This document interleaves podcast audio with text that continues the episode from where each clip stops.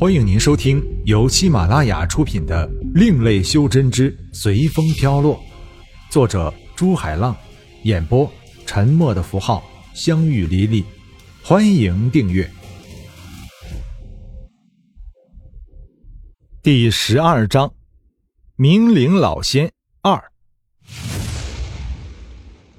天宇听完李平的诉说后道：“不可能啊，这是什么招？”难道是无间诀？无间诀！李平吃惊道：“无间诀根本不是修真者能用出来的呀。不过看当时的情况，真的很像无间诀里的万剑归心。”天宇从储物手镯里拿出那个水怪的内丹来说道：“李兄，刚才不好意思，打碎了你的取换盘。我这儿有个异兽的内丹，不知道有什么用。”但是我看李兄修炼的是寒性的法宝，刚才这个内丹也是寒性的，就送给李兄吧。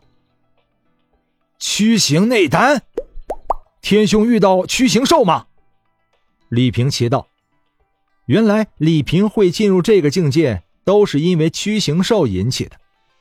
驱行兽是一种寒属性的怪兽，它的内丹更是众多修真者梦寐以求的宝物，不仅可以用来炼制宝器。”对韩信修真的帮助更是没得比的。当初李平就是为了找驱行兽才误入到这个境界里来的。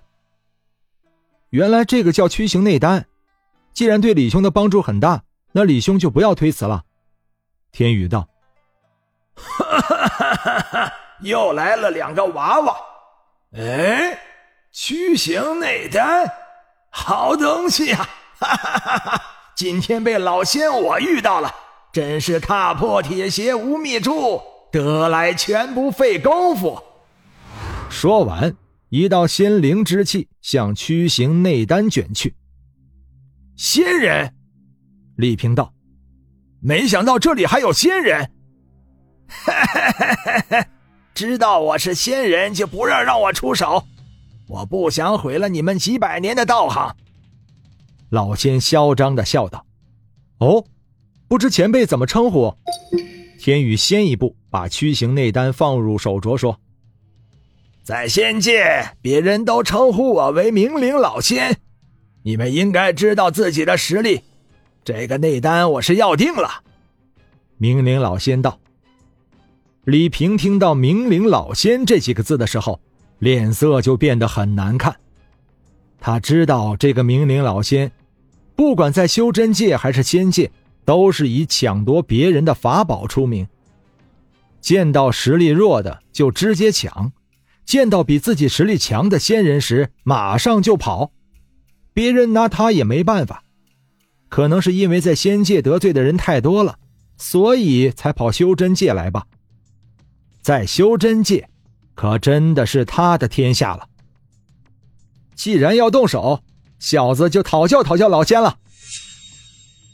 李平见天宇向明灵老仙讨教，刚想去阻拦，天宇在他耳边说了几句话，他就笑了。明灵老仙，今天你可要血本无归了。李平也难得出了那么一口恶气。瞬移。明灵老仙看到天宇和李平先后消失不见了，但想想又不可能。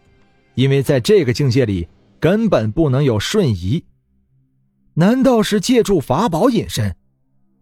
明灵老仙放出神识，如果是借助法宝隐身的话，那一定会有能量的波动。明灵老仙，看我的无风剑！天宇的声音从四面八方传进明灵老仙的耳朵，无风剑忽然出现在明灵老仙的背后，打个他措手不及。看我的傅云针！李平也放出了他的傅云针，向明灵老仙打去。不可能！明灵老仙在受了两次打击后，依然没有发现天宇和李平的身形。就算是仙人隐身，也要借助法宝和禁制，那样就一定会有能量的波动。而天宇他们的隐身，根本没有痕迹可寻。除非达到了神人的境界，依靠自身的能量。明灵老仙说的没错，凭天宇他们现在的修为是不可能做到隐身的，即使有好的宝器和禁制帮忙，也会有能量的波动。不过他不知道，在这以前，天宇进过这个境界，并且破除了这个境界。这个境界的意义在于，修炼者不管是修真者、仙人还是神人，本身的能量都是有限的。不可能对抗自然的力量，而这个境界就是要让在里面的人去体会顺从自然的力量。自然不是谁都能够去抗拒的，那么在自然的面前，你就要去顺从，去学会运用自然的能量去对抗自然。天宇第二次进这个境界，看到李平像自己第一次进来的时候一样。而自己却有种像回家的感觉，才体悟了这个境界的真正意义。所以他在李平阻止他和明灵老仙斗法的时候，告诉了李平自己对这个境界的体会。于是他们二人就借助天地之力，把自己融合在这个境界，而不是明灵老仙想的那样，他们并不是实际意义上的隐身。明灵老仙现在异常狼狈，他还是想不通为什么找不到天宇他们的痕迹，只能不停的给自己加上禁制。覆云诀，李平打出覆云真理的法诀，覆云针闪着白色的光芒，慢慢的长大，然后像一根绳子一样向明灵老仙卷去。明灵老仙想躲闪，可后面的天宇的无锋剑也到了。没办法，明灵老仙只能抛出自己的仙气飞梭。明灵老仙挨了一下天宇的无锋剑，飞梭向傅云真撞去。毕竟是仙人的修为，挨了无锋剑后还能控制着飞梭准确的撞到傅云真。轰轰！能量碰撞的爆炸声不停的传入明灵老仙的耳里，明灵老仙。发现自己的仙灵之气越来越弱了，心里一慌，被傅云真卷个正着。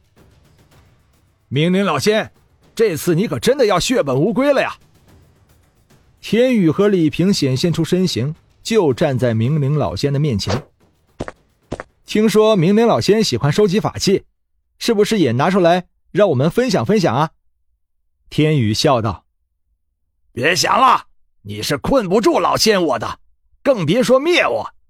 等我出去以后，就是你们的死期。”明灵老仙狠狠的说道。